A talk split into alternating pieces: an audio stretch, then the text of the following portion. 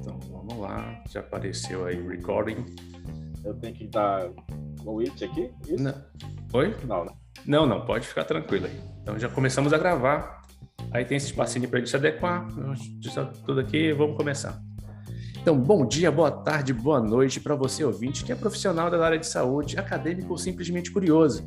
Estamos começando mais um episódio do Causos Biomédicos, o podcast das ciências biomédicas. Eu sou Fábio Mota, biomédico, professor e aprendiz da, coisa, da coisa toda aqui. Nesse episódio, estamos um dos temas mais intrigantes das ciências biomédicas. Ouviremos os causos genéticos. Abordaremos as doenças raras e a triagem neonatal, com o professor Dr. Luiz Carlos Santana da Silva. Esse doutor é fera, biomédico, professor titular do Instituto de Ciências Biológicas da Universidade Federal do Pará, chefe do Laboratório de Eosinatos do Metabolismo da mesma universidade, membro da Comissão Científica da Sociedade Brasileira de Triagem Neonatal e Erros Inatos do Metabolismo, membro da Comissão do Ministério da Saúde para Programa de Residências Multiprofissionais, Genética, Genômica e Aconselhamento Genético, membro da Sociedade Brasileira de Genética Médica e Genômica, vice-presidente regional Norte Nordeste da mesma sociedade, tutor da Liga Acadêmica de Doenças Raras, tutor do Programa de Educação Tutorial da Faculdade de Biologia, da UFPA, presidente do Conselho Regional de Biomedicina, quarta região, orientador de programa de pós-graduação de Oncologia e Ciências Médicas da UFPA e também de análises clínicas e farmacologia e bioquímica também da UFPA. E, por último, mas não menos importante, foi um dos melhores professores que eu tive a oportunidade de assistir aula na minha graduação. Professor Luiz, muito obrigado. A palavra é tua. Ah, é, Fábio, volta, tu me deixas assim um pouco constrangido, né?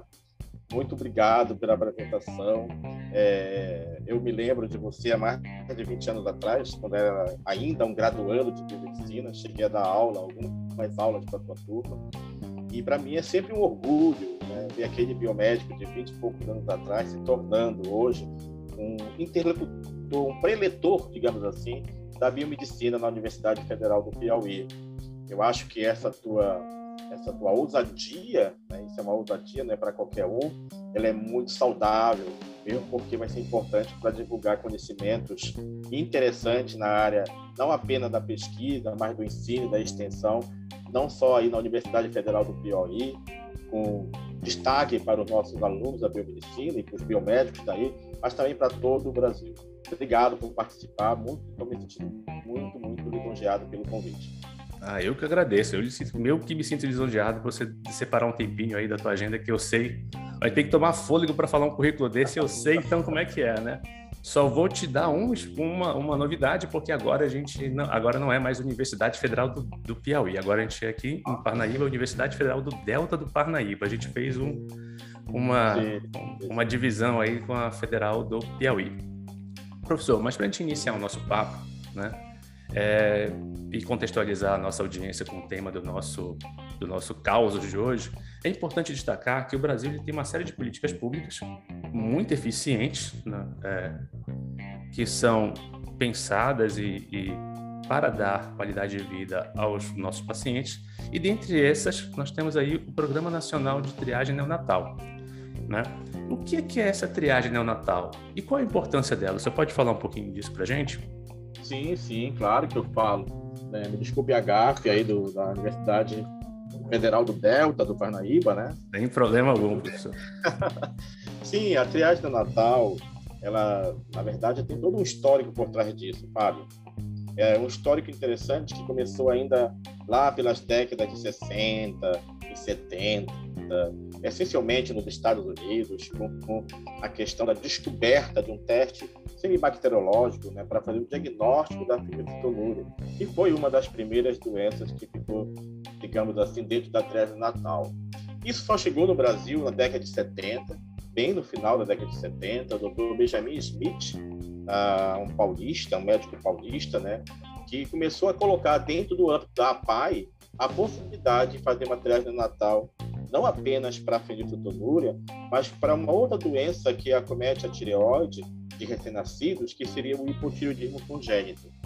Então, o estado de São Paulo foi pioneiro nessa situação, Só que essa situação era reservada apenas ao estado de São Paulo naquela época. Só mesmo quem tinha informação mais precisa sobre essas questões é que poderia fazer, digamos assim, os primeiros testes do, do no Brasil. E é importante dizer isso porque o mundo se transformou, né, Fábio? Hoje, depois de 30 anos, nós temos a internet, aí nós temos as mídias, nós temos a facilidade de estar aqui conversando sobre isso dentro de uma, de uma questão tecnológica. Naquela época, não. O acesso à saúde já é muito difícil hoje. Tu imaginas na década de 70, né, para poder fazer um teste do pezinho. Então, essa triagem no Natal, ela ficou muito restrita a pessoas que tinham acesso e, evidentemente, essas pessoas eram geralmente de classes mais avançadas dentro do ponto de vista econômico na nossa, na nossa sociedade. Então, triagem no Natal, o termo vem do francês, que é triage. Triage é uma palavra francesa feminina, né? quer dizer seleção, selecionar de uma amostra maior algo que possa ser interessante do ponto de vista de saúde pública. Tá? Então, na questão de triagem, é, se fazia análise das crianças que nasciam porventura na capital de São Paulo naquela época, né, 100 mil, 150 mil crianças, não, não sei agora te precisar a quantidade de nascidos vivos na capital naquela década de 70. Então, daí se tirava né, crianças que porventura pudessem ter um teste positivo para uma dessas duas doenças. E, e a seguir, né, a possibilidade de tratar essas crianças uh, com, no caso da filistanúria, com uma dieta específica, né, já que essa criança que tem o diagnóstico da filistanúria não pode sequer se alimentar de proteína animal e vegetal. Então tem que ter um tratamento baseado numa fórmula metabólica que seja isento de algumas partículas que compõem as proteínas, chamadas de aminoácidos. E nesse, nesse tocante específico à filistanúria, o aminoácido que não poderia ser ingerido por essas crianças seria exatamente a fenilalanina. E, por outro lado, né, a questão do hipotireoidismo congênito, crianças que, porventura, tivessem alteração do hormônio da tireoide, teriam que ser analisadas, encaminhadas a um hospital específico para tratá-las com reposição de hormônios da tireoide. Então, era isso que nós tínhamos né, na década de 70, e isso demorou muito, viu, Fábio? Muito para poder mudar. Nós tivemos, na década de 90, o Estatuto da Criança e do Adolescente, né, que já preconizava na época, que foi na virada da década de 90 do século passado, a possibilidade de todos os municípios do Brasil, em qualquer estado brasileiro, já oferecer em suas instituições de saúde a triagem neonatal exatamente para essas duas doenças. Tem algumas curiosidades que vão ilustrar o teu caso, que às vezes a gente pensa que o teste do pezinho é um nome trivial que é dado para teste natal e a gente acha que teste do pezinho é a mesma coisa nos Estados Unidos, na França e na Espanha. Não. Se você for falar, mesmo que siga ao pé da letra isso lá com os americanos, ou com os franceses, ou então com os espanhóis, ninguém vai entender o que é teste do pezinho. Né? Em inglês é screen neonatal. Em francês é depistage neonatal e em espanhol é tamizagem neonatal. Então não tem nada a ver com o teste do pé. Isso é uma invenção nossa do folclore brasileiro, porque é feito no pé, né? Então é um teste baseado na coleta de uma amostra biológica em sangue, né? Que é o sangue impregnado em papel filtro. Isso seria o termo mais técnico que nós alunos da biomedicina começarem a utilizar. Sangue impregnado em papel filtro. Sigla, CIPF, né? É o que a gente usa na, comumente no meio técnico. Então, essas questões foram crescendo com o tempo, é, na virada do século XX para o XXI. Outras doenças foram incluídas no teste do pezinho. Então, hoje, no território brasileiro, nós temos cerca de pelo menos seis doenças que fazem parte da triagem natal no âmbito do SUS. Não estou falando no âmbito da questão da triagem no Natal oferecida por plano de saúde. Tá? E como a gente vai conversar mais adiante, né, essa triagem natal tem se expandido também de outras formas para poder, digamos assim, aumentar o leque dessas doenças que podem acometer um recém-nascido. Eu acho que para início de causas tem muita informação para você começar a pensar aí em fomentar novas perguntas. Sem dúvida nenhuma. E o que a gente vê é que o professor começou com dois pés aqui, contando bando de causas e também espalhando cultura, falando aí como é que se fala no francês, no inglês. Olha aí, galera. Vamos aproveitar então, hein?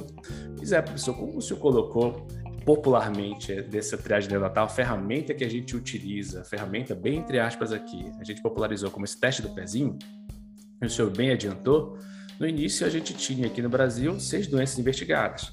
E agora, mais recentemente, se não me engano, no meados do ano passado, nós tivemos uma portaria que ampliou esse teste de seis, na verdade, a investigação de seis doenças para até 50 doenças, né, no âmbito do SUS. É, eu lembro, né, eu sou pai, e eu lembro de quando eu fui fazer o, a triagem neonatal laboratorial do meu filho, né, me ofereceram o teste do pezinho Buzz, o Master, o completo. E a gente, opa, vamos lá, vamos ver como é que é, funciona. Então, eu podia, o plano de saúde autorizou, vamos fazer então completo. E aí, esses exames é, é, que estão disponíveis na rede privada, elas têm, ah, elas podem chegar até a investigação de 100 doenças, né? Essa diferença de abrangência, professor, entre um, o teste, agora com ampliação, né, do novo, do, do teste do pezinho, assim falado, ela é significativa, ou melhor dizendo, ela é preocupante para aquela pessoa que não consegue é, pagar um teste no particular e acaba não tendo a abrangência que é oferecida por esse serviço particular? Você pode falar alguma coisa sobre isso? Isso dá para a gente secar duas garrafas de vinho Tito seco. Óbvio. Mas vamos lá. Né?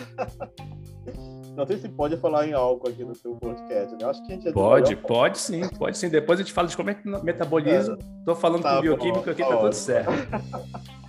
Olha, é interessante. Tem algumas questões que a gente precisa apenas fazer a história disso, né?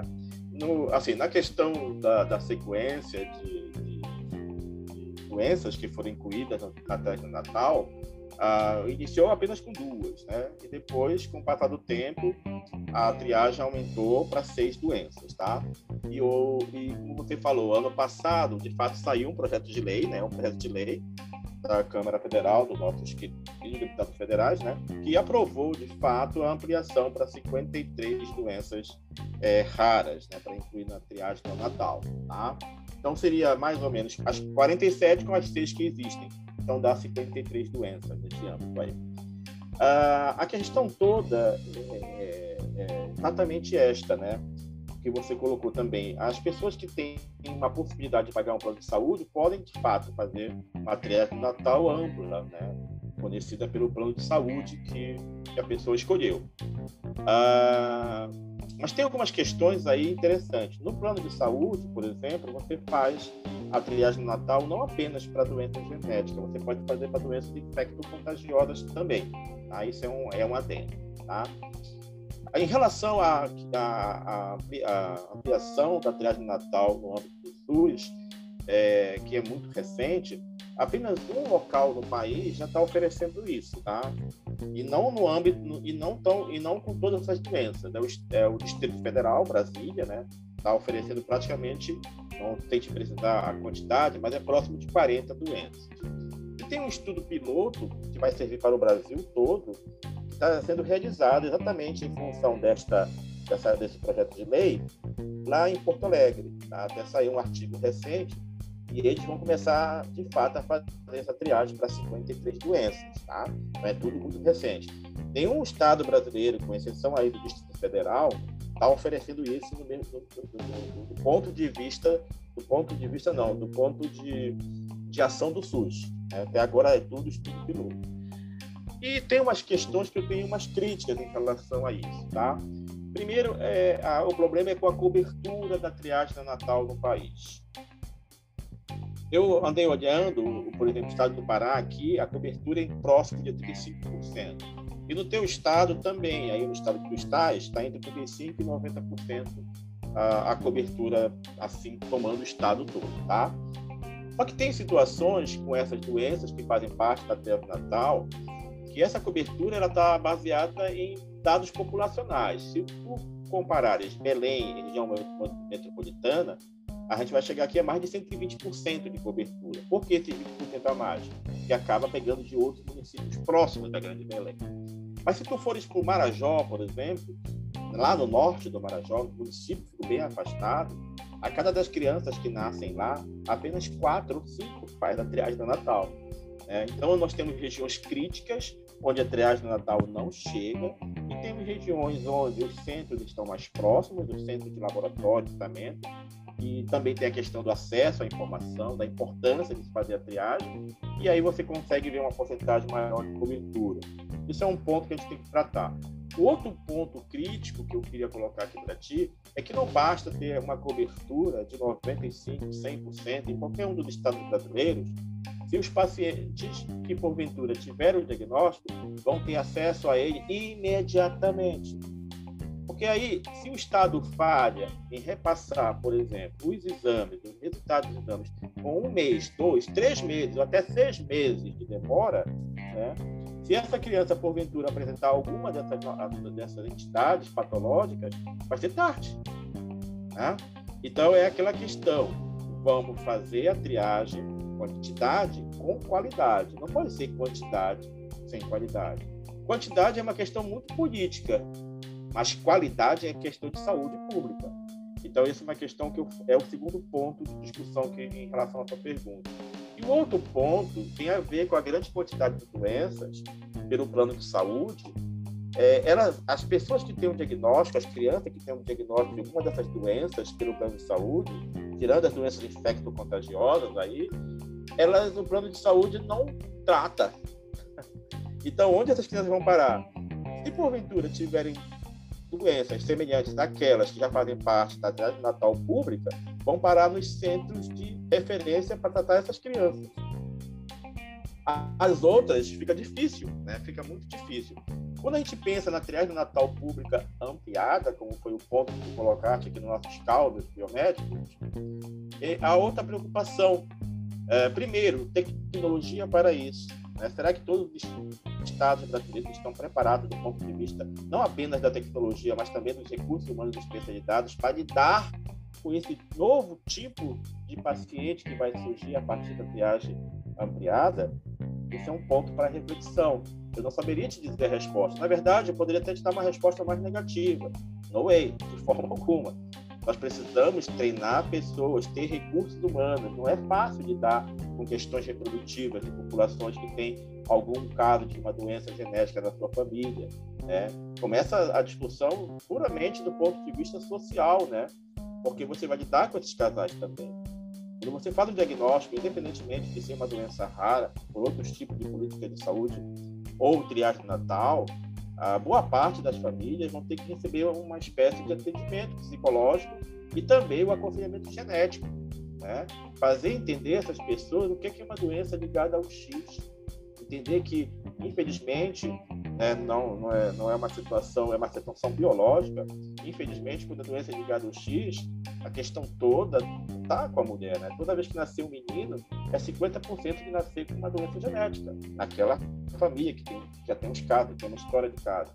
A herança autossômica recessiva, meu caríssimo biomédico, ela já divide o casal, né? Cada um leva uma parte de algo alterado consigo. Né? O casal, o, o homem, né, tem uma alteração e a mulher tem outra alteração. Juntas, né, são capazes de causar 25% de chance de ter uma criança por essa genética. E tem outros modelos também que a gente, vai, que a gente pode discutir para saber a origem dessas doenças. Então, assim, tudo isso, Mota, é, é, algo que a gente tem que fazer uma reflexão, e a reflexão nasce com duas palavrinhas interessantes: formação tecnológica e recursos humanos. Se, você, se o Brasil não se preparar para isso, vai entrar de novo na quantidade e a qualidade vai ficar prejudicada. Isso é um ponto muito importante do tocaste aí, que eu acho que é o principal empecilho, né, para que isso funcione de verdade. Porque você tem as disparidades aí entre as regiões do país, né? Eu tô aqui, não estou na capital, eu estou no interior do estado, então a gente sabe como é que é difícil é, o acesso a determinadas condições de atenção à saúde para as pessoas. É, e a gente tem que treinar uma gama de profissionais que envolve, como tu bem colocaste, médicos, enfermeiros, biomédicos, farmacêuticos que estão ali presentes da rede, psicólogos, enfim, até odontólogos, dependendo de, da situação em que se encontra, qual a doença que se diagnostica para dar atenção a esse paciente. E realmente essa formação ela vai levar tempo. Né? Então acredito que a gente tem um desafio muito grande de intensificar eh, os conhecimentos da genética médica em todos esses cursos que a gente falou aqui, né? justamente para dar um suporte maior, porque a partir do momento em que a gente conseguir é, ampliar vai aparecer mais coisas, sem dúvida nenhuma. E aí a gente precisa, pelo mínimo, dizer, como eu falo com meus alunos, ó, você sabe, você tem que pelo mínimo reconhecer que aquela situação não é uma situação que a gente considera normal. Ela pode até parecer comum em determinadas regiões, mas normal não é. Então saiba a diferença e aí, sabendo que aquilo lá tem algo diferente, procurar dar assistência, a melhor assistência possível dentro das suas condições, né, professor? E uma das coisas que eu queria te perguntar ainda, né, sobre isso, é que, como você bem colocou, a triagem neonatal, ela majoritariamente, ela investiga essas doenças genéticas, né? E que toda vez que a gente pensa em uma doença genética, a gente já pensa que a coisa pode ser também uma doença rara. Então, tenho duas perguntas para te fazer para esclarecer para nossa audiência. A primeira coisa, é, o que, que caracteriza uma doença rara e se necessariamente toda doença rara é grave? Ok. Bem interessante a tua pergunta. Tá? E se eu me perder dela, porque eu estava vendo uma coisa para te mostrar aqui, um dado, né? Eu estava vendo aqui nas minhas anotações. Bem, uh, antes de entrar nas doenças raras, entender que triagem natal é uma triagem que vai lidar também com doenças raras, tá?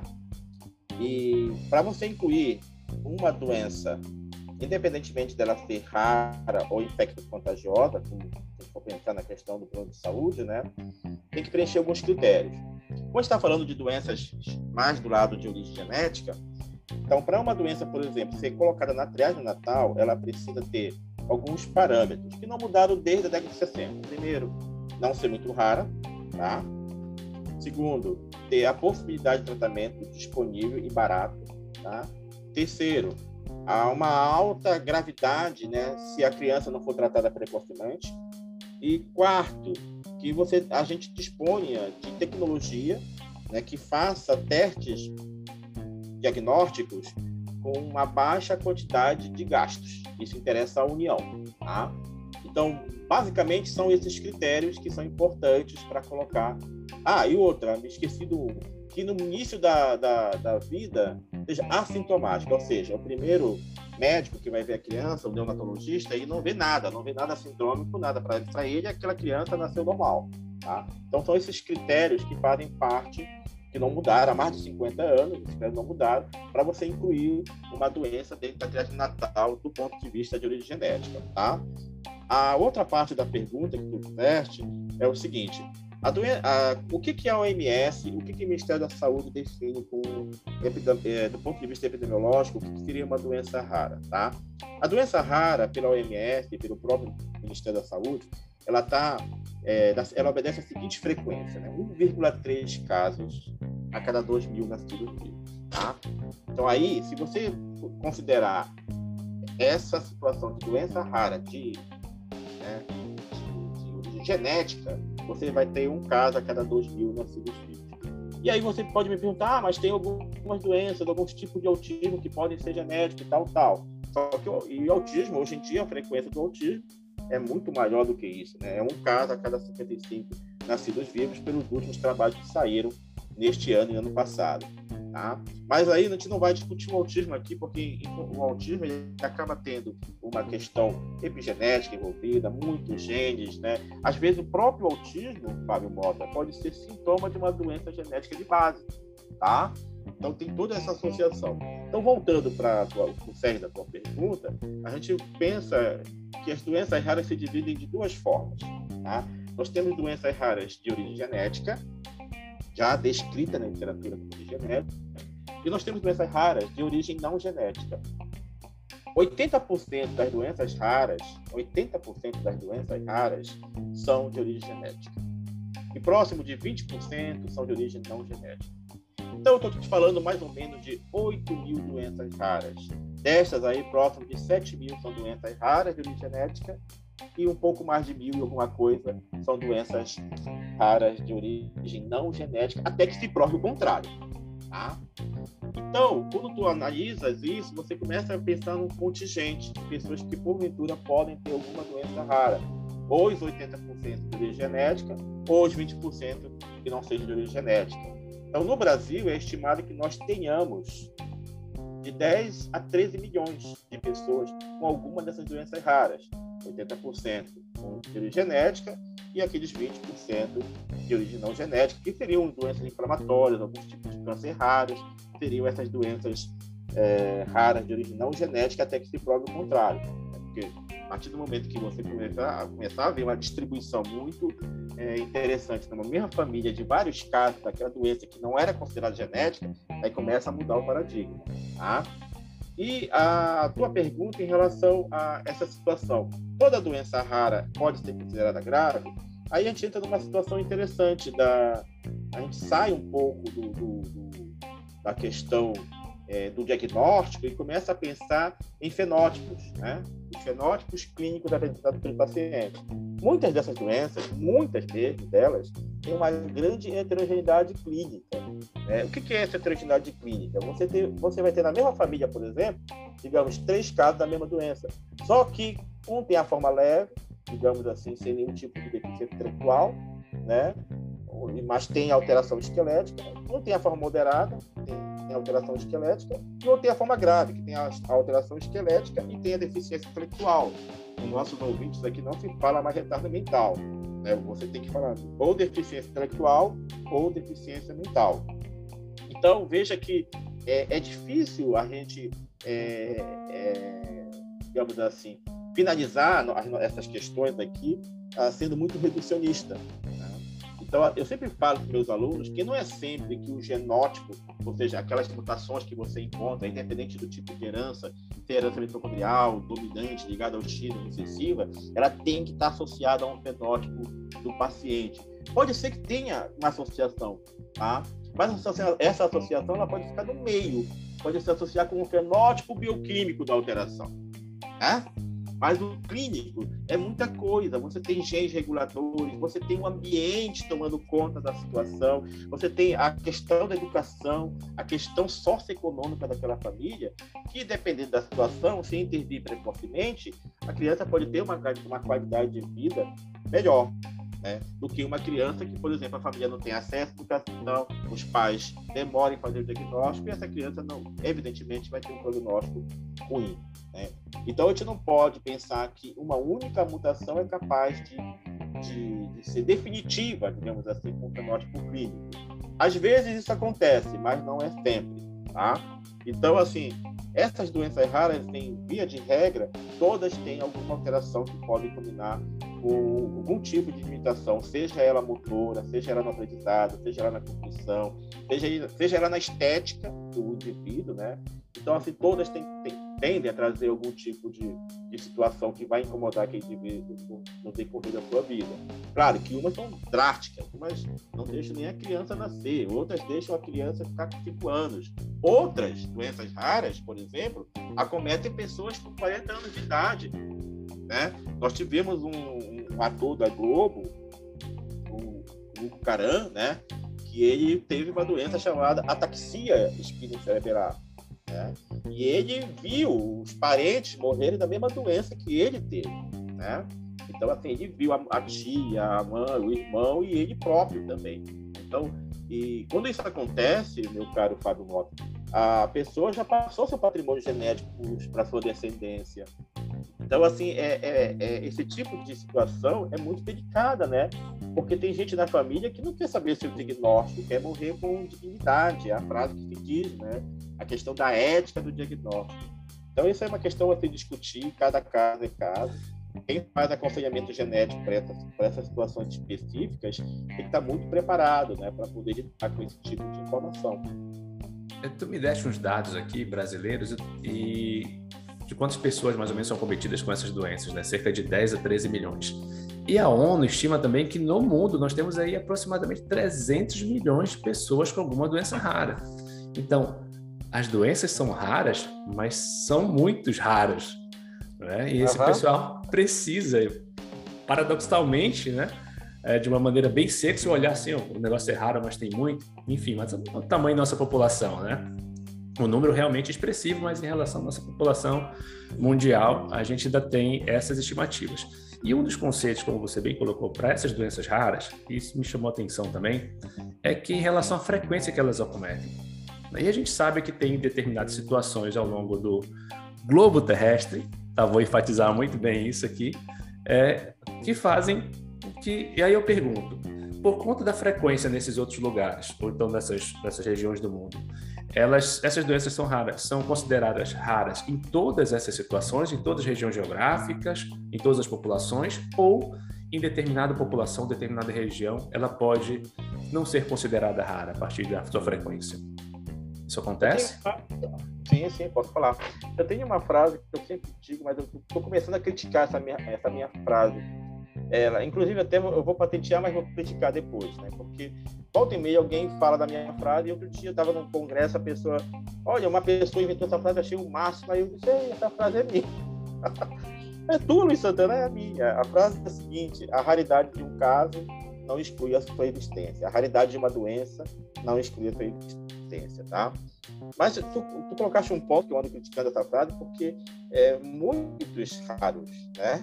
Muitos raros. Se você pegar esses 10 milhões de brasileiros, estou dizendo que cada um em cada uh, ah, 20 brasileiros, né? Um em cada 20 ou 200 brasileiros tem alguma alteração, alguma doença genética.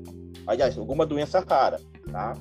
Então não é tão raro assim, né? A união faz a faz que a união mas é, é, interessante que tu tem um extremo e tu tem outro extremo. Tu tem muitas doenças com uma frequência relativamente alta, 1 para 2 mil. Vamos fazer um cálculo aqui nessa extremidade aqui, né? No nosso estado do Pará, nascem 140 mil crianças por ano, tá? Por ano nascem 140 mil crianças aqui no estado do Pará. Então, se a gente for pensar nessa, nesse percentual, que a gente estava falando aqui de 5%, a gente está falando mais ou menos de 7 mil crianças né? Aliás, 10%, 140 mil, 14 mil, 5%, está falando mais ou menos de 5, de, de 70, 5, 5 mil pessoas, mais ou menos. Todo ano no nosso estado do Pará, né? Então, eu posso ter, por exemplo, anemia falciforme, que é uma doença muito comum, tem um componente afrodescendente, mas também não é tão gritante assim quando se compara com populações que não são afrodescendentes mas a gente nota que é a frequência alta, geralmente na região do Nordeste ali, e mais próximo da Bahia, por exemplo. Né? E, interessante que ela acaba caindo numa situação na, na, no Nordeste ali da Bahia, que é 1 para 900, 1 para 1000, que cai, né? Não, acaba não sendo uma doença rara, de acordo com a OMS, de acordo com o Ministério da Saúde. Isso estigmatiza tratamento, né? e política de saúde também. Isso não, é, isso não é um lobby muito interessante do ponto de vista epidemiológico, né? Porque parece, ah, vamos parar de fazer política pública para anemia falciforme. Então, e tem umas questões aí, né? Por que a anemia falciforme chegou tão tarde na festa do Natal, né? Quando a população brasileira, a quase a metade, se não a metade, tem uma, uma, uma descendência afrodescendente muito grande, tá? E aí tu vai para o outro extremo. O outro extremo, você vai trabalhar com doenças é, ultras raras, doenças genéticas ultras raras. Né? Nós temos um caso aqui que talvez nunca mais eu veja, talvez até minha décima geração não veja, que é uma, de uma doença muito rara, que é a deficiência múltipla de sulfatases. O que, que, é, o que, que é essa doença? Né? Esse indivíduo ele não tem nenhuma enzima que tenha que tem que ter sulfato. Então, todas as rotas metabólicas que envolvem sulfatases não, não existem. Então, ele não tem uma única doença, ele tem uma legião né, de pelo menos 10 entidades patológicas de enzimas de, é, causadas por deficiência de enzimas que não têm sulfato, mas são sulfatados, gente, tem que ter sulfato, né? E a frequência dessa doença é de um caso a cada um milhão e meio. Você entendeu onde eu fui, né? Um extremo e um outro extremo. Isso é uma parte da resposta, tá? A outra parte da resposta para você é o seguinte: as populações há muito tempo deixaram de ser é, homogêneas. É, a miscigenação acabou imperando em todo, praticamente em todo o globo terrestre. Tá? Mas existem algumas regiões, por questões sociais, por questões, questões econômicas, questões culturais e até religiosas, que mantém, digamos assim, aquele grupo meio que isolado, não do mundo, mas isolado do ponto de vista assim, olha, este é o nosso grupo, casemos entre nós. então tem algumas populações ali na Ásia e mesmo ali na Europa, na E também em populações jude, eh, judaicas, né, onde a consanguinidade é muito elevada. E consanguinidade muito elevada, por favor, pessoa que está nos ouvindo aqui, né, consanguinidade elevada não quer dizer que causa doença genética, mas pode estar associada fortemente. Em outras palavras, né, meninos, né, rapazes, biomédicos ou biomédicas, né, rapazes que casam com meninas biomédicas, primas, né, primas de primeiro grau, assim, tem uma chance alta de ter uma criança com doença genética. Não é causa e efeito, porque alguém vai pedir o seguinte, não, a minha eu casei com minha prima, não deu nada. Ótimo. Mas se você pegar 100 casais de primos irmãos, aquele que primo irmão mesmo, né? 100 casais, e depois comparar com 100 casais da população que não tem nada a ver, casou aleatoriamente, o que que tu vai notar? Que naqueles 100 casais que você tem uma questão de consanguinidade muito forte, vai ter ocorrência de pelo menos 5 a 10 casos, e no outro, no outro grupo nenhuma. Né? Então, consanguinidade favorece o aparecimento de doenças genéticas. Tá? Então, em algumas populações isoladas pelo mundo afora, você tem uma seleção, evidentemente, né, de doenças que acontecem naquela população porque a comorbidade é muito elevada. Por exemplo, no Brasil, a frequência da fenicidobúria, se a gente for comparar com o Sul e o Nordeste e o Norte, a frequência no Sul, no Sul é 1 a cada 12 mil nascidos vivos. No Norte Nordeste está em torno de 1 para 20 a 25 mil nascidos vivos.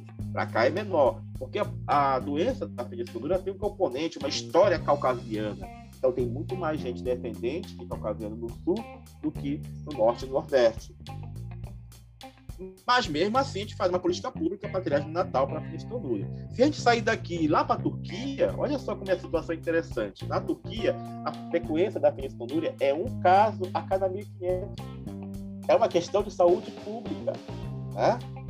Inclusive, eu não sei se mudaram, se mudaram, por favor, me corrija depois, lá é facultativo o aborto para a situação da fenicidonúria. Para cá, não, porque, de qualquer forma, a criança nasce com o diagnóstico, desde que o diagnóstico seja precoce, tratada precocemente, vai evitar o principal sintoma da fenicidonúria, que é a deficiência sexual. Mas na Turquia, não. Na Turquia, 1 para 1.500. Então, a questão, né, não sei se está legitimado isso agora na Turquia, é 1 para 1.500 é uma questão de saúde pública para eles. Como é que se explica isso? Contaminidade muito elevada na Turquia. Né? Então, essas, esses locais, né, que nós no Oriente Médio, na Turquia, onde tem as tradições religiosas, culturais muito fortes, a tendência de manter os casamentos consanguíneos faz parte do cotidiano das famílias. E isso a gente observa muito no Brasil, Fábio, mais assim no interior daqui da Amazônia e em boas, em várias localidades também do Nordeste brasileiro, onde a quantidade é elevada, no Maranhão, ali na Paraíba, no Ceará, também tive muita coisa na Bahia, né? então vários locais do, pelo Brasil afora. Eu vou fazer até uma propaganda para vocês. Uh, tem um, um, a gente tem um documentário do INAGEMP, que é o Instituto Nacional de Genética Médica e Populacional, que tem um filme que é. Agora eu vou ficar devendo esse causa aí. Tem um filme lá que fala sobre essa questão das doenças genéticas no país, né? E fala muito bem lá de Monte Santo, né? Que é no interior da Bahia, né? Que também foi aonde teve a resistência dos canudos, né? Quem gosta de história sabe disso. E lá tem um grupo isolado, né? E favoreceu a, o aparecimento de várias doenças genéticas nesse grupo isolado que fica naquela região de Monte Santo, né? E é explicado, evidentemente, por continuidade elevada naquela população. Então, eu não sei se eu fui muito completo na tua resposta, né? A tua pergunta, me desculpa, porque assim a pergunta ela é ampla, né? Ela envolve vários tipos de facetas de, de como respondê-la. Fábio. Professor, é, primeira coisa, eu estava tentando ver, localizar o nome do filme aqui, porque eu sei que filme é esse, eu também esqueci. E deu branco. Os, os alunos, os nossos alunos aqui, eles veem esse filme na, na, disciplina de genética médica. A professora Renata Canali sempre passa e faz essa discussão. Então, eles, quem está ouvindo a gente, com certeza já deve, se não viu, vai ver. E é uma, um filme bem interessante. As discussões que são feitas na disciplina também são de muitíssima qualidade e abrem esse horizonte assim para ver é, é, ter esse olhar um pouco mais criterioso né, para essas doenças, inclusive para a sua assistência, que é o que interessa, a gente está vendo um paciente ali. Mas, professor, a sua, a sua resposta para essa minha pergunta ampla, ela foi hum, perfeita, porque ela dá essa visão para a gente. Ela dá essa visão para a gente do problema que é isso, do problema que a gente tem que lidar né, para oferecer assistência. E é o problema do ponto de vista, os, os profissionais de saúde que estão escutando a gente aqui, seja de biomédico ou não, ele em algum momento provavelmente é, ele vai, esse problema vai chegar para ele, seja como gestor, seja como analista, e ele vai precisar dar um encaminhamento. E ele sabendo como é que a coisa funciona, né, ele vai, eu tenho certeza. Inclusive, a gente tem um aluno, um ex-aluno aqui, que eu acredito que o senhor conheça, que é o Augusto, Augusto Santos, que acabou de defender o doutorado e trabalhou com, fez um trabalho muito legal. Eu, vi, eu tive a oportunidade de ver a defesa dele é, de maneira remota e trabalhou também com doenças raras. É, é muito, foi muito legal, uma comunidade do Ceará, se não me engano. Bem interessante o trabalho dele com a professora do sul do país. Agora me esqueci o nome dela, Lavinha, eu acho. Lavinha Schuller. Exatamente. Exatamente. Só te interrompendo, foi no Tabuleiro do Norte, no Ceará, e o nome do filme é. é, é deixa eu ver, eu tava vendo aqui. Então vai ficar interessante essa gravação nossa aqui. Eu vejo o filme e depois esqueço o nome. Não tem problema é, aqui. É Quatro Heranças, Genética Médica Populacional. Quatro Heranças, né? É o nome do filme. Se passa em Monte Santo. E essa do teu aluno, eu acho que foi em Tabuleiro do Norte, só ele pode nos corrigir. Se foi com doença de Boucher, por exemplo, não, não, não me recordo agora. Eu também não lembro agora, não. Mas muito interessante. Professor, uma das coisas que, que me veio também a, a, a cabeça agora, da gente falando desse, dessa problemática toda, é que eu acredito que uma das, um dos motivos da gente ter alguns diagnósticos né, que deixam de ser feitos nessas condições é justamente por conta dessa diferença que a gente tem das regiões, né, do acesso, enfim, ao serviço laboratorial para diagnosticar. E eu acredito que as, que, tanto como eu falei anteriormente, tanto a escassez dos profissionais para reconhecer isso, como também a maneira como essas amostras são coletadas, isso também tem um impacto muito significativo, não, professor? Sim, sim. É, é, essa tua pergunta é muito, muito apropriada, muito apropriada mesmo. A gente está passando por uma situação bem dedicada em relação ao diagnóstico para essas doenças, é, do ponto de vista mesmo da infraestrutura e das tecnologias e recursos humanos que a gente precisa para poder chegar ao diagnóstico dessas crianças. Por exemplo, né, a, o Brasil hoje está tá organizado do ponto de vista das doenças raras da seguinte forma: saiu uma portaria, tá, uma portaria 199, que é uma portaria que saiu no dia 30 de janeiro de 2014. Eu participei diretamente na elaboração dessa portaria, né, já tem oito anos essa portaria, e essa portaria é, foi aonde nós colocamos ali a frequência das doenças, né, 1,3 a cada 2 mil nascidos vivos para doenças raras, e começou a fazer também uma situação da seguinte forma, né? Como é que a gente vai lidar com essas doenças em cada estado brasileiro? Então, foi, é, foi, é, foi pensado numa situação bem interessante, né? Criar um serviço de referência em doenças raras em cada estado brasileiro, que a gente chama de SRDR, Serviço de Referência em Doenças Raras para cada estado brasileiro. Né? Muitos estados brasileiros já têm um hospital, geralmente universitário, que lida com essas demandas, mas não recebe recursos, digamos assim, repasse do Ministério da Saúde para poder fazer com que aquele hospital universitário tenha, digamos assim, uma maior agilidade do ponto de vista não apenas do diagnóstico laboratorial, mas também do atendimento ambulatorial do paciente, né? dando para ele suporte, garantia de direito, qualidade de vida e também o aconselhamento genético quando for necessário para a família. Então, essa, esse serviço de referência de doenças raras né, acabou sendo algo importante para cada estado brasileiro. Existe uma outra situação lá, dentro da portaria 99, que é o serviço de referência especializado em doenças raras. Ou seja, é um hospital que vai lidar com uma situação um pouco menor né, em relação ao que é de referência. Então, esses serviços têm que ser habilitados né, junto ao município, ao Estado e, finalmente, ao Ministério da Saúde, a burocracia. Né? Então, desde 2014, até agora, até 2022, até semana passada, nós não temos mais do que 20 serviços de referência de doenças raras cadastrados no Ministério da Saúde e recebendo recursos para lidar com a questão do diagnóstico ambulatorial e laboratorial dos pacientes com doenças raras. É muito pouco, é muito pouco. Né? Na região norte, nós não temos nenhum. Nós, né, não é que nós não tenhamos nenhum.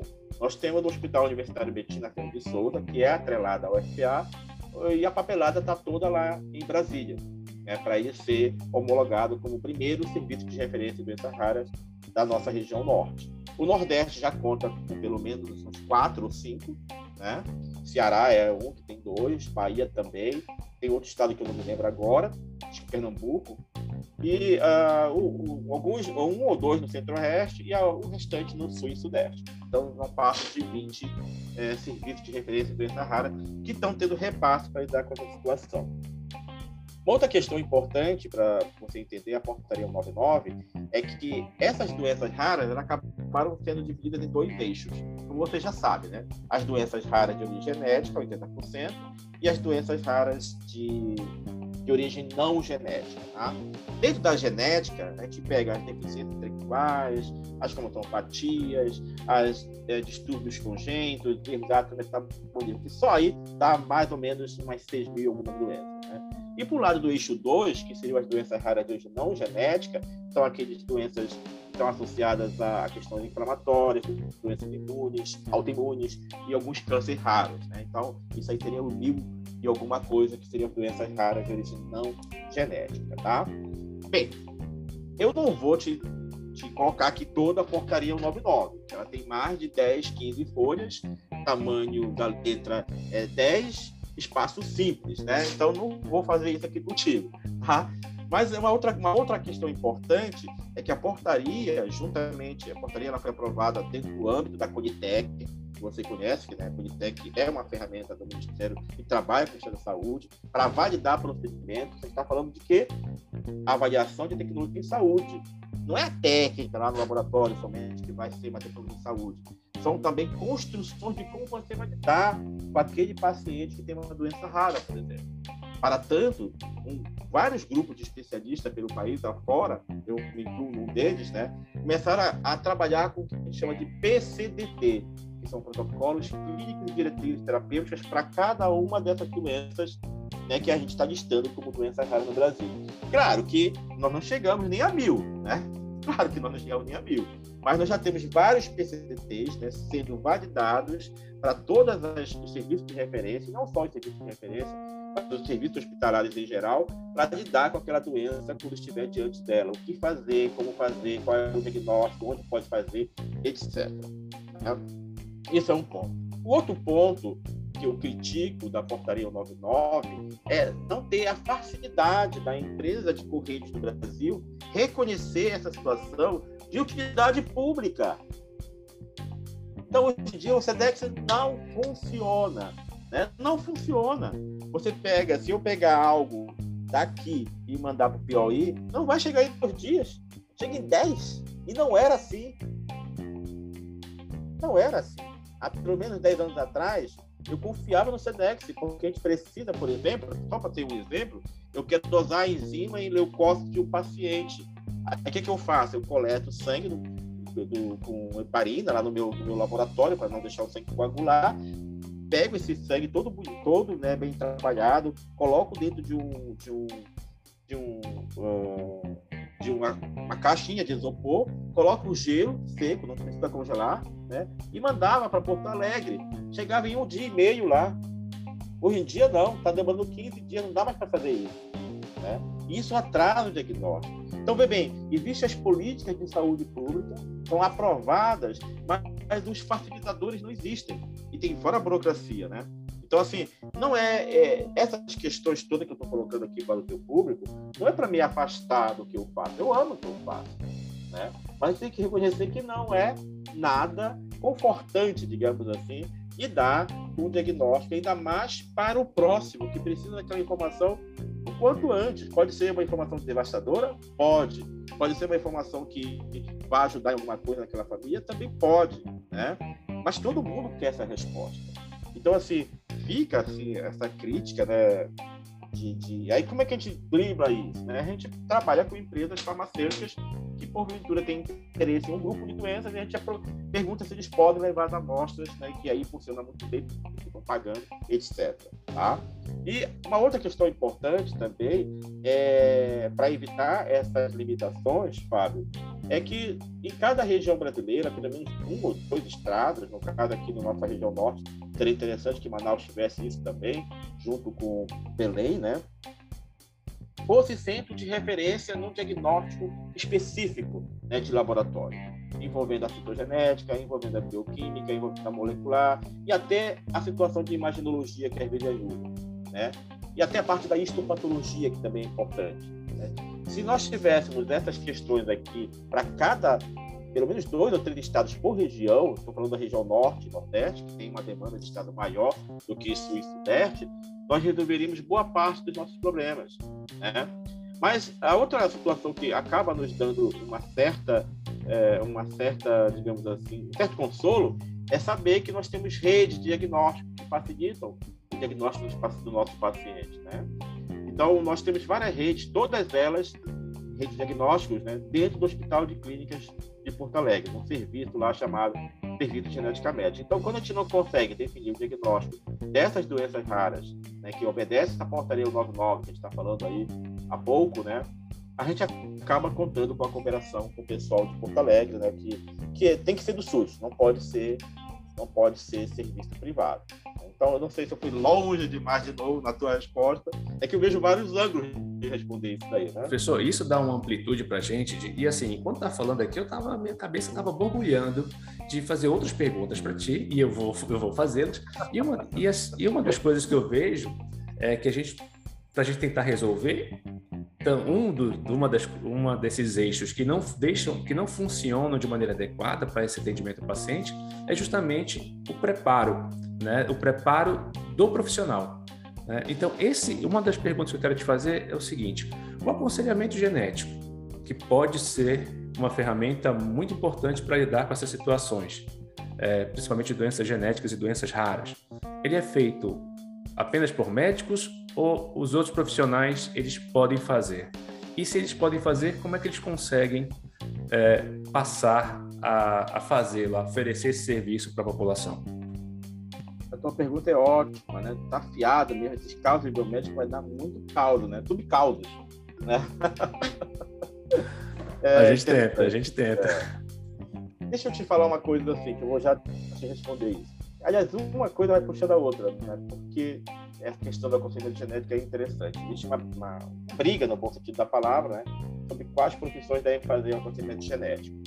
É, há dois anos, ou um pouco mais do que isso, eu fui convidado para compor a comissão do Conselho Federal de Biomedicina né, para montar, digamos assim, um grupo de discussão sobre a questão do aconselhamento genético no âmbito da biomedicina. Né. Eu uh, e mais o doutor Aparecido, né, lá de Goiás, e mais uns cinco colegas, também de Goiás e Minas Gerais. Né? Então, era eu, eu sempre falo que sou eu, os mineiros e goianos, né? Esse é o pessoal da conselho genética. Quero falar para quem nos ouve aqui que eu não faço aconselhamento genético, eu sei da legislação toda, né? Tudo bem, alguém, alguém já me falou assim, mas professor, você já fez tantos cursos de aconselhamento genético, precisa pegar todos os seus certificados da mais de 300 horas. Tá, mas eu não tive, eu não tive continuidade. Aconselhamento genético tem que ter continuidade, tá? Então, essa comissão foi montada no âmbito do Conselho Federal de Biomedicina para começar a fazer uma resolução que até já saiu, saiu agora no início do ano, uma resolução do aconselhamento genético né, para a biomedicina. Mas pasme uma coisa, há mais de quatro anos, pelo menos isso, mais de quatro anos, o biomédico já está inserido juntamente com o farmacêutico, o biólogo e o médico dentro do sistema do SUS para fazer aconselhamento genético. Ou seja, foi uma habilitação, de certa forma, que nasceu antes da gente ter, digamos assim, a, a, briga, né? A briga saudável que estava falando, né?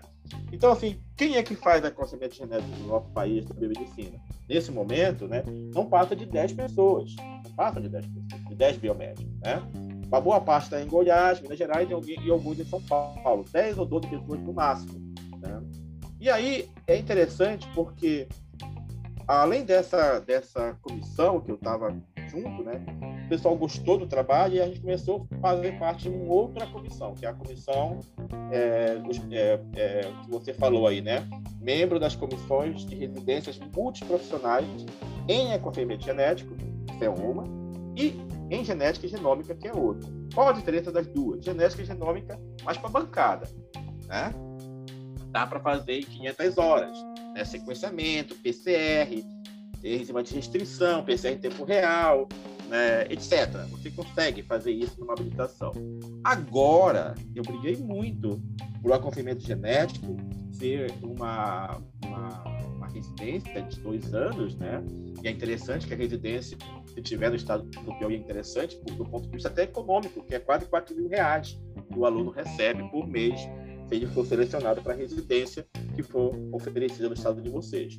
Então, nessa residência multiprofissional que envolve a conselho genético, eu briguei muito pela carga horária, que seja próximo de mil horas. Então, ninguém, por favor, ninguém imagine sair da sua graduação em medicina achando que no outro dia vai fazer aconselhamento genético. No way. Nem o médico faz isso. O médico faz residência médica. Né? Residência genética médica, por exemplo. O biólogo tem que fazer mestrado e doutorado na área específica. Né? O farmacêutico também. E nós também. Né? Ou você faz o mestrado profissionalizante, que já existe na USP, lá em, em São Paulo, que também tem uma carga horária de quase um pouco mais de duas mil horas entre a parte prática e a teórica, ou a residência multiprofissional, que vai ser ofertada ano que vem nos estados que, porventura, já têm o seu serviço de referência em doenças raras. Não apenas serviço de referência em doenças raras, mas também o que eu chamo de SRTN, que são os serviços de referência em triagem natal, que foi o início da nossa conversa. Então, os estados brasileiros podem ter esses dois tipos de serviço que vão interagir entre eles. Né? Porque o serviço de referência natal ele fica muito atrelado ao Estado. E às vezes o Estado não tem a expertise do profissional que vai atender aquele paciente na triagem ampliada. Então vai acabar cruzando com o serviço de referência em doenças raras. Tá? Então, essas duas residências, né, eu não posso falar muito delas, é segredo de justiça, uma delas, porque a gente, eu, eu, a gente assina um termo de compromisso, mas até o final do ano elas estão aprovadas e vão sair com certeza no que vem para esse serviço de referência em doenças raras ou o serviço de referência triagem natal. Isso tem sido um ponto de discussão. Há um mês atrás, por exemplo, Fábio, eu dei uma, um, curso, não, uma palestra, uma live, né, sobre exatamente o papel do biomédico no aconselhamento genético. Adivinha para quem? Só para o serviço de genética médica do Hospital de Clínica de Porto Alegre só para eles, né? Eu foi um momento que eu fiquei muito nervoso porque foi um encontro com os meus pares de lá. Eu fui eu fui formado por aquele grupo e eu sei a competência do grupo, né? E eu fiquei muito surpreso que eles tiveram a maior audiência que já tinham tido num seminário, né? E expliquei essa questão da legislação e como o biomédico pode atuar no aconselhamento genético. Então, para, para os ouvintes do nosso querido Fábio, aí é uma notícia boa. Acho que daqui a um a dois anos a gente vai ter uma, uma gama de aconselhadores genéticos. E, na verdade, a gente está colocando não aconselhador genético, mas conselheiros geneticistas. Isso é uma, um nome mais específico da, do biomédico. E, claro, né, o aluno de biologia, da graduação da biologia, da farmácia, da medicina, da medicina, não podem fazer aconselhamento genético sem formados. Eles têm que fazer que eu falei para vocês, né? Uma residência multiprofissional em aconselhamento genético, ou então, no caso da medicina, né? As duas situações, mestrado profissional em aconselhamento genético, tá? Então, para poder. Porque veja bem, gente, só para complementar essa situação, é bem empolgante isso, eu gosto de falar sobre isso. Imagina, Não, né? A gente está adorando ouvir, pode ter certeza. Imagina, né? O a, aconselhamento genético não envolve só uma questão técnica de aprender termos genéticos envolve uma questão psicológica, de lidar com a informação para aquela família que precisa da informação. E mais do que isso, você não pode ser solidário nem parcial.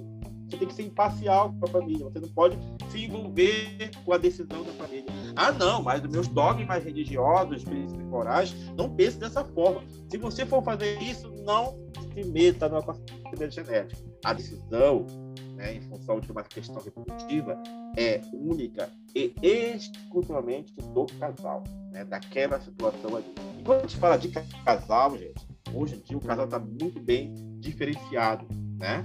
Tem isso, se você for se despir, se você for colocar preconceitos em si para lidar com a informação para determinadas situações de casais, que hoje nós temos casais héteros e casais homo, então também não faça. Se você tem preconceitos, se você tem coisas mal resolvidas na sua vida, né? Você não pode fazer isso. O aconselhamento genético ele é comunicativo e não punitivo. Então você passa essa informação. Então, não basta só você aprender os termos de genética, você tem que ter questões psicológicas bem claras na sua cabeça, você tem que entender muito do que é uma doença, uma deficiência intelectual, o que é uma displasia esquelética, você tem que entender como as doenças genéticas podem ser classificadas, se são cromopatias, se são doenças complexas, se são doenças genômicas, se são doenças monogênicas, e mais do que isso, você vai ser um solicitante também de que de exames, tem que saber quando é que é pedir um estudo patológico, um exame de imagem, um exame de bioquímico. Ah, não, nem sempre a genética molecular resolve tudo. A bioquímica pode ser importante. Quer um exemplo clássico disso, gente? Feniciltonúria. Tu faz o diagnóstico através de quê? Bioquímica. Tu dosa o aminoácido fenilalanina. Se ele tiver em torno de 3 miligramas por decilitro de sangue, ótimo. Agora, se ele tiver 10, 15, 30, não, tá ótimo. O paciente tem ali a criança um aumento daquele aminoácido pode estar associado à feniltonúria. Como resolveu isso? A bioquímica. Ah, mas eu quero saber qual é a mutação. O médico, a equipe multidisciplinar, não vai esperar você querer saber a mutação. Você pode até saber, não vou dizer que não é importante, para estudos futuros de pesquisa, e até mesmo para usar no aconselhamento genético, como informação que faz, é interessante. Mas algumas doenças não podem esperar esse sexo, bioquímica, biologia molecular. Elas têm que ser logo, né, começar um tratamento específico para poder ter a melhor qualidade de vida para a família, né? Porque as pessoas pensam muito no paciente, mas não é no paciente, é na família. A criança, o menino ou a menina faz parte da família. Então você trata, de certa forma, a família. Claro que o probando com a questão da investida dietética ou tratamento baseado na terapia de reposição enzimática, ou terapia hormonal, ou transplante, vai depender muito da doença, mas sempre é a família que está envolvendo. Quem vai te cobrar muito é a família. É, esse aconselhamento genético, é, sem dúvida nenhuma, é uma das, das áreas dentro das ciências biomédicas que a gente vai é, exercer e muito humanismo que é discutido, né? Que nem sempre é discutido, melhor dizendo, na, na, na academia. Então, o, o, profissional ele vai ter que se preparar e o preparo deve ser muito diferenciado. Tá aí uma oportunidade para quem está escutando a gente, é uma oportunidade de, de atuação profissional e de fazer a diferença na vida desses pacientes. Tá certo? Claro. Eu espero que vocês não percam essas oportunidades quando aparecerem para vocês. E uma das coisas que me veio, já falando de aconselhamento genético, enfim, mutações, a gente sabe que esse avanço tecnológico veio e veio com tudo ultimamente, né? Isso aproximou, popularizou tanto essas técnicas, principalmente moleculares, que aproximou muito a gente do que a gente chama de medicina de precisão. É, vira e mexe, a gente está na rede social lá, mexendo na sua rede social preferida, tá? aparece teste genético para saber da, da família da onde, para saber, enfim, você é mais parecido com quem, ou para saber se você pode ter algum tipo de doença no futuro, uma doença genética ou não, até mesmo para a tua adequação dietética, que, é qual o melhor tipo de treino para você ficar mais forte, enfim. O pessoal vende de tudo, né? E aí, Luiz, eu te pergunto, qual a tua visão? Quais seriam as vantagens e desvantagens de um indivíduo, um paciente ou um curioso ter essas informações? É, essa tua pergunta ela é muito, ela é difícil de responder é muito difícil responder porque tem vários pontos aí. Por isso eu pergunto para quem sabe mais do que eu. Talvez não, né? Mas vamos lá. É... A gente não vive, vou começar por uma questão de estilo de vida, né? A gente passou por vários estilos, é, momentos na população de transformação cultural, a gente, de transição cultural também. A gente teve a parte do realismo, do iluminismo, entramos no modernismo, né? Um dia desse, a Semana de Arte Moderna, né? Fez 100 anos, né? E contaram toda uma história lá da classe média que se envolveu, né? Com a Semana de a Pauliceia Desvairada, né? Então hoje eu acho que a gente não está mais nessa questão do modernismo. Eu, tava, eu estava conversando com minha irmã, que é a professora Lúcia, ela tem doutorado na parte de letras também. Eu disse para ela que eu acho que a gente não vive mais a era moderna, a gente vive o que eu chamo de fragmentarismo de ideias. As pessoas estão fragmentadas, elas estão muito em polos, né? muitas divisões multifacetadas. Então, eu não sei se isso é bom ou ruim, eu não sei ainda, não, é cedo para a gente ter uma crítica sobre isso. Né? Então, essas fragmentações, elas acabam repercutindo é, na tua vida, né, no dia a dia, nas questões econômicas, nas questões sociais, nas opiniões, nas aceitações, né? E nas questões de negar determinados pontos que já são fatos na ciência. Então, eu, eu vejo muito é, é essa questão fragmentada, né? De, a gente falar que a vacina é boa e uma pessoa que não tem aquela informação diz, não, não é boa porque alguém morreu, não sei o quê. E as pessoas não sabem nem fazer o desvio padrão ou uma média das coisas, né? Então, o fragmentarismo, ele não sei até que ponto ele vai ser ruim ou bom para a humanidade. E por que eu te digo isso, essa, essa questão? Porque é exatamente isso se você entra na, no Facebook ou qualquer outra ferramenta de midiática e você nota que as pessoas estão muito preocupadas com questões seletivas, né? Ah, eu tô mais, eu sou parecido com o escandinavo, eu sou parecido com o polonês. Ninguém quer ser parecido com o negro, né? Com o preto. A gente não vê muito isso, se vê muito pouco. E ora, a população mundial, 30 a 40%, se não é afrodescendente, se não é afrodescendente, é negra, né? Então eu vejo essa questão seletiva, eugênica, né?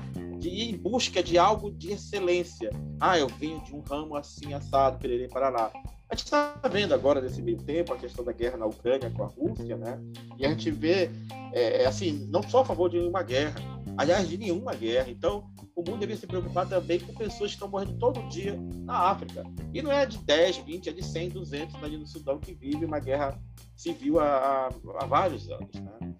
Então tem essa questão seletiva da humanidade, de, de se preocupar com questões mais do, do, do, digamos assim, dos próprios preconceitos mundiais.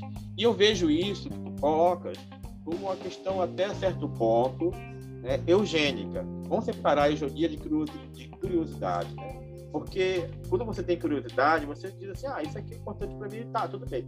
Agora, a partir do momento que você diz, olha, eu tenho um genoma muito mais parecido com o ariano, e eu acho que eu sou de uma raça um pouco me melhor, né, e não sei o que, não sei o que, não sei o que, aí vem a eugenia, né, algo que a gente viveu recentemente, que foi a Segunda Guerra Mundial, que foi, antes de ser uma guerra bélica, foi uma guerra eugênica, de, de, de, de eliminação de populações, né? Por aceitar que, que, que, como é que se diz, que aquela população que não fosse branca, de olho claro, assim, assado, não era digna de estar vivendo, né? Tem uma coisa que me chama atenção, que se faz muito hoje em dia, que é a harmonização facial, né? que tem a questão do traçado cefalométrico da pessoa, né? E a gente vê as questões das pessoas não aceitarem seus fenótipos herdados, né? querem se parecer muito mais. A gente vê isso no Japão, por exemplo, né? As japonesas cada vez mais afilando seus narizes, né? Então são questões assim, eu não sei até que ponto isso vai ser bom para não quer dizer que se você afila o nariz, seu filho vai nascer assim. Não, tá aqui no teu patrimônio. Foi uma fenocópia, né? Tu fizeste uma alteração, pintou o cabelo, alguma coisa nesse sentido. Mas a gente nota isso e às vezes nem necessita, digamos assim, de uma questão de saúde, não implica em saúde, implica numa questão de aceitação de si, né? uma questão psicológica das pessoas assim. Então, a, a outra questão que eu vejo dentro dessa tua pergunta envolve o que a gente chama de INDEL, né? que são os, marca, os marcadores de ancestralidade. De fato, é, existem vários estudos, né, quando você compara, pelo menos as populações brasileiras que dando exemplo daqui, a gente tem os marcadores específicos para quem é afrodescendente, para quem é indígena, de origem indígena, né, populações fundadoras, e também quem tem é, origem caucasiana. Só que quando você faz esses trabalhos, a gente pensa o seguinte: os afrodescendentes não se descendem apenas de um grupo, né, fundador, um grupo da África. Pode ser Bantu, pode ser angolano, pode ser Congo, etc. E também, quando a gente fala em caucasiana, o Caucásio é algo muito grande, formado por várias populações. E quando a gente fala de populações fundadoras, né, os indígenas, eu estou falando de várias nações. Né? Até certo ponto, é, é, eu não sei é, se isso pode estar correto. Né? Mas existem algumas proximidades dessas populações do ponto de vista de marcadores. E a gente tem estudado esses marcadores aqui no nosso Pará, exatamente para ver a associação com doença, pelo menos. Porque aí tu sai do âmbito da curiosidade, sai do âmbito da eugenia. Porque aí tu pode, a partir daí, criar políticas públicas de saúde para aquelas populações que, porventura, podam, possam ter, né, digamos assim, uma maior suscetibilidade de desenvolver determinada doença genética. Né? Isso é interessante, né? Isso é interessante. Também desde que essas informações não caiam nos planos de saúde, né? Que já achando que vão ter gastos no futuro, né, porque tal população, tal grupo família, tal clã, tal cluster vai desenvolver tal doença que de repente vai sair muito custosa para aquele plano de saúde. Então tudo tem que estar muito bem emaranhado, tem que ter empatia nesse tipo de ciência, né? Ah, tudo bem que a, gente, a questão tem, da ciência ela está ligada com a questão de lucro, porque se você descobre situações específicas através desses marcadores de totalidade, você pode pensar na indústria da farmacogenômica, né? Uh, vamos usar um exemplo bem clássico, né? Se eu tomar um anador, eu, Luiz Santana, estou com dor de cabeça, um anador, eu vou dormir o dia todo e vai fazer efeito, né? O nosso querido interlocutor aqui, Fábio, vai tomar um anador, ele continua com a dor de cabeça mais forte ainda, né? E vai ter uma terceira pessoa que vai tomar um anador, um remédio para dor de cabeça, e vai melhorar um pouco. Né? Então, veja bem, ah, quando tu fala de medicina de precisão, eu penso logo na questão da farmacogenômica, né? e essas questões de você achar né, é, polimorfismos né, que estejam associados a determinadas respostas a tratamentos específicos. Né? É interessante a medicina de precisão, ela une a questão econômica, ela une a curiosidade e ela une uma ferramenta que é para garantir a qualidade de vida daquelas pessoas que, porventura, vão usufruir dessa informação. Né? A única coisa que eu fico preocupado é o caráter eugênico que pode levar para algumas questões específicas. É, eu, eu tenho essa preocupação também. Eu vejo eu vejo esses anúncios sempre com muita preocupação e eles estão ficando. E uma das coisas que mais surpreende é que estão ficando cada vez mais baratos. Né? Vi, hoje mesmo eu vi uma promoção de, de 40% off. Aí eu disse, eita! E era assim: a, o seu, seu, a sua ancestralidade, para saber qual é o seu risco genético para determinadas doenças. E aí eu fiquei perguntando: imagina uma pessoa, um curioso, que descobre lá no seu resultado que ele tem, eu não vou dizer uma chance, mas ele tem uma maior probabilidade de desenvolver um determinado tipo de câncer. Ele vai lá no, no seu médico de confiança e começa a fazer o screening. Né? Bioquímico, começando no laboratório de análises clínicas, passando por exames de imagem, fazer isso. Imagina quando ele passar daquela faixa etária de reajuste do plano de saúde, por conta desse histórico, o quanto que isso vai impactar. Né? Então, isso, isso é muito complicado, isso precisa ser legislado de, uma maneira, de alguma maneira, muito provavelmente, para a gente ter esses impactos reduzidos, né? no caso da, da, da aplicação para a população, de uma maneira geral. Né? São, é, uma, é, é uma faca de dois gumes, de verdade. Eu confesso que eu não sei se eu gostaria de ter essa informação, se eu vou ter determinada doença no futuro. Confesso, eu particularmente não queria. É, mas é isso, né? Há quem queira e tem é. que aprender a lidar da melhor maneira com essa informação. A curiosidade humana, ela, ela se adia à ignorância, né? Então, é, é típico dos humanos a questão da curiosidade. Mas é, em tempos que se discute LGBT, né? Leis, de, leis gerais de proteção de dados as pessoas querem mais expor ainda né, a essas questões todas. É, é um antagonismo, né? Por isso que eu te digo que a gente está num mundo assim, fragmentado. É, é, é, muito louvável a modificação dos pensamentos do nosso. É louvável isso. Né? Então, eu, eu acho que já deu para o modernismo, a gente está mudando bastante essa questão toda. É, e essas discussões você vê no caminho de que qualquer pessoa está falando na rua, ah, eu vou fazer um exame de DNA para saber se eu sou assim, não sei o quê. É, entendeu? Então, é verdade, está popularizando a ciência de uma forma assim, é, que pode ser perigosa. Né? Ela pode ser perigosa. E quem são essas pessoas que estão te dizendo que tem um risco de desenvolver um câncer fatal, entende?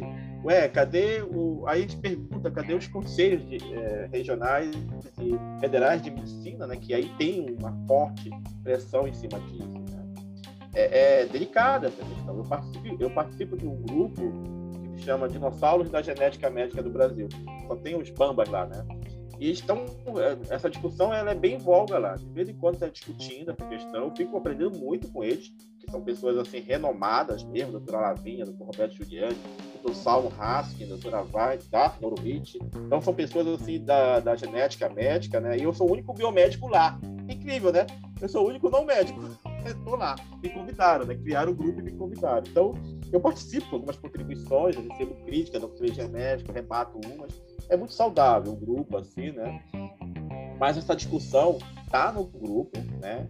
É uma preocupação muito grande com essa questão corriqueira de que se você tem determinado tipo de, nutri, de, de, de, ação nutri epigenética, você vai conseguir fazer isso, o exercício tal, né, nutri não se dá conta. A gente tem que ter cuidado com isso. Né? Eu dou aula para nutrição, gosto de dar aula para nutrição e sempre advirto, eu falo para os meus alunos sobre essa questão. Eu digo, gente, cuidado, né? Vocês têm que ver, tem que ler, tem que saber, tem que saber a ética da, do conhecimento. Eu acho que as pessoas estão esquecendo isso. A ética do bom conhecimento, como passar, o que passar. O pessoal está pensando muito mais no cifronil, nos cifrões, né? Do que, na verdade, da ética, né? Da, da, da questão da ética do conhecimento. Exato. É, isso é, isso é uma, uma realidade muito presente hoje. Né? Muito presente hoje no nosso meio, no, no meio da saúde de uma maneira geral, né? E é muito preocupante. Né? Mas é, o, nosso, o nosso papo ele tá, já está recheado de causas, mas eu vou te fazer mais uma provocação, tá certo? Pode ver. Eu vou fazer mais uma provocação, que é justamente por conta do nosso nome, Causos Biomédicos, eu vou querer saber de você, se você pode contar para gente, qual foi um caos assim da tua vida profissional que te tocou e você lembra? Se você pode dividir isso com a gente. É verdade. Né? Eu tenho uma gama de causos, né? Tem causos muito simples. Né? Eu vou contar uma, uma questão da atenção. Né? Isso, quando a gente faz ciência, a gente tem que ter muita atenção no que está fazendo. Porque qualquer deslize você está fazendo besteira, né? Na, ainda mais que quando tem uma parte assim, é, uma parte que envolve a parte prática, né?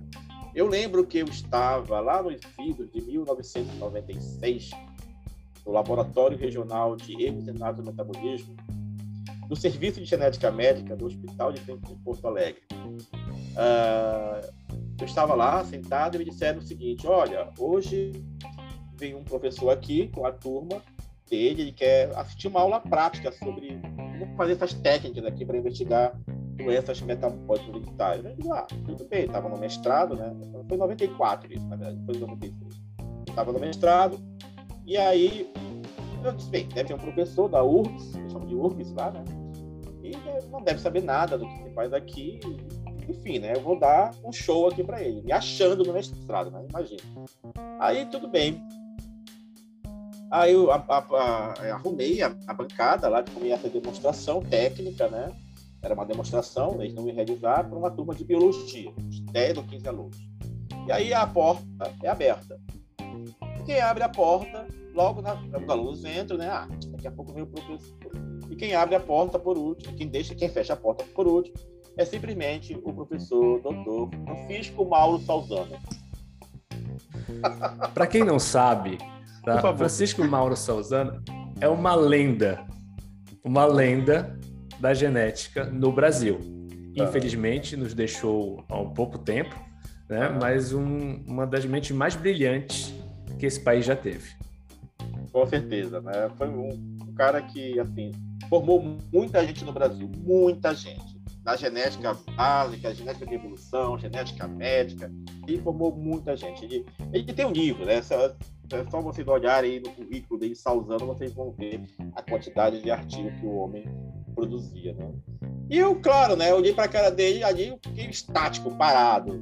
Digo, meu Deus, e agora, né? Se eu falar alguma coisa que esse cara vai me executar com, um monte de, de, de perguntas, né? E eu confesso a vocês que eu fiquei muito, muito nervoso, minhas pernas tremiam, né? Porque eu não imaginava que o, o, o professor Francisco Salzano ia ter tempo de ir lá com uma turma de biologia graduação, né? Vejam bem, né? E preocupado com a graduação, né? Nunca imaginaria essa situação. E ele me, falou, me disse o seguinte: Oi, tudo bom? Você é o Luiz Santana? Eu disse sim. Muito bem, você pode falar aqui para a gente sobre como é que é feito o diagnóstico dessas doenças metabólicas hereditárias? Estou tentando imitar o gaúcho, né?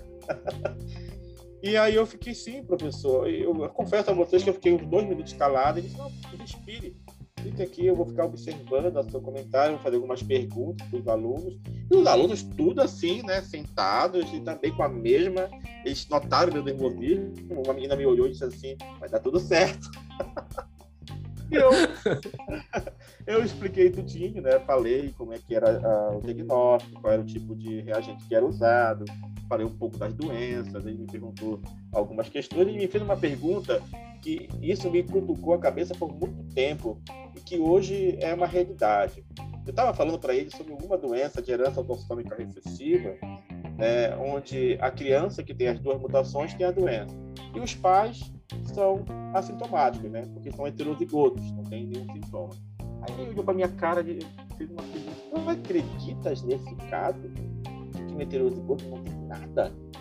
Nadinha mesmo? Ele tem um alelo alterado. Se não, doutor, até que prove o contrário, até agora a gente não tem nenhuma situação 94, 95, né, que um heterozigoto para doença autossômica recessiva tem alguma manifestação clínica ou doença associada. É, é isso que está escrito, mas olha, eu não acredito muito nisso, não. Mas é o que está nos livros, né? Então a gente não vai discutir hoje. Muito bem, ele tinha razão.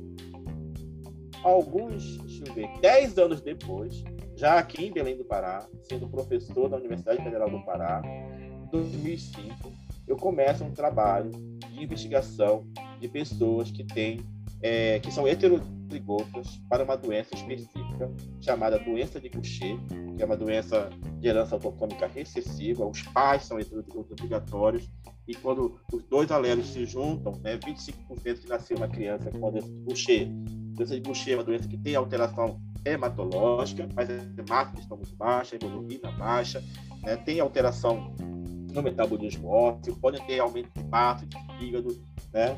E um, pelo menos 1% a 2% dela, né, de forma diferente, pode levar ao óbito.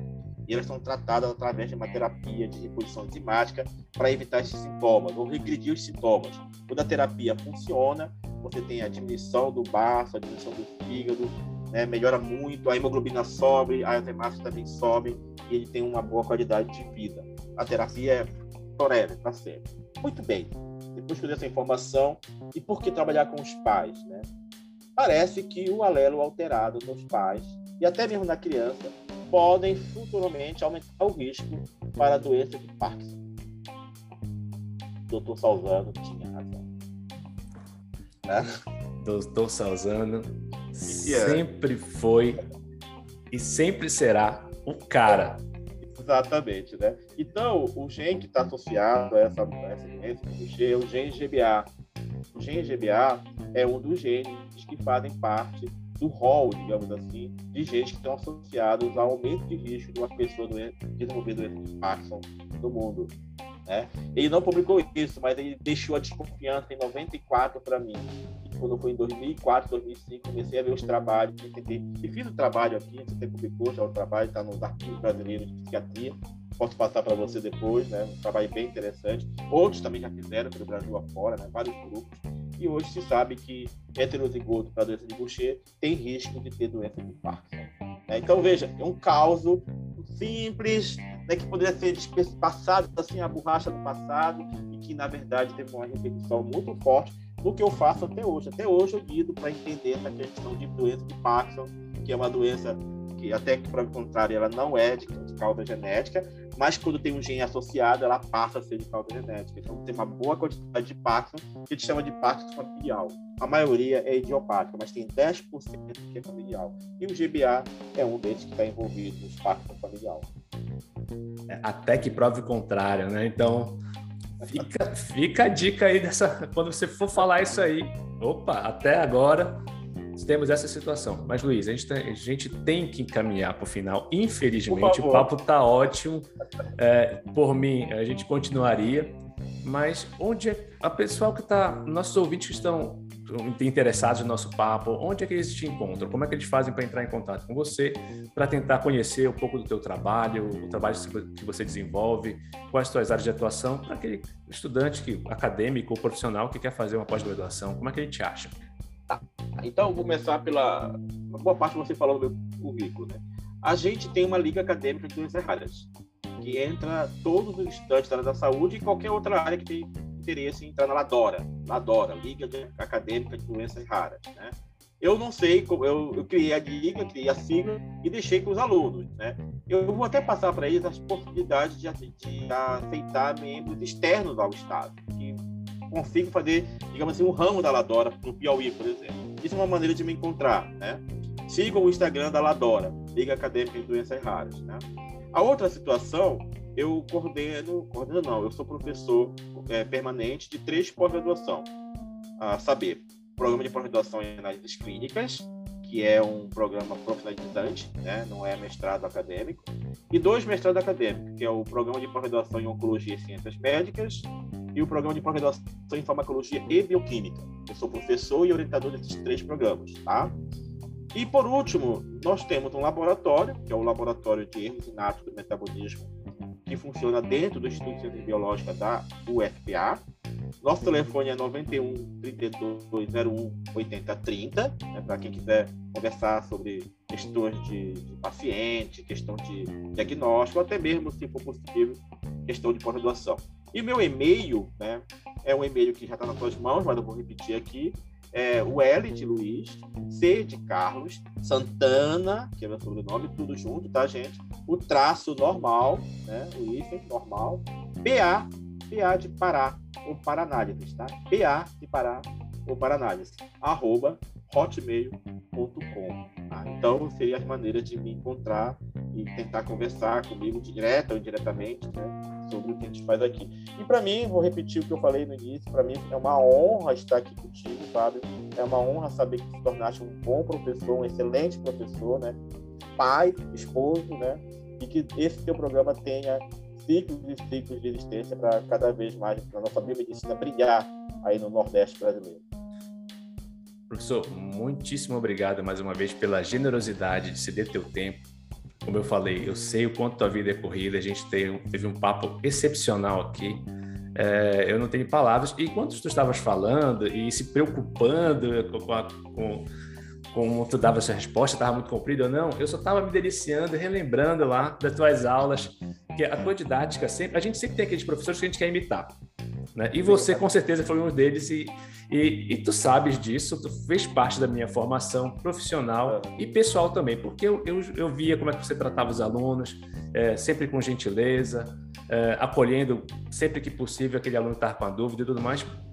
E eu tenho um caos contigo que eu vou relembrar. Eu lembro que quando eu comecei no mestrado, quando comecei no mestrado, que eu troquei a técnica de biologia molecular, então até, hoje é uma técnica muito rudimentar, SSCP, né? Sim. Quem, quem, quem me ensinou isso foi você.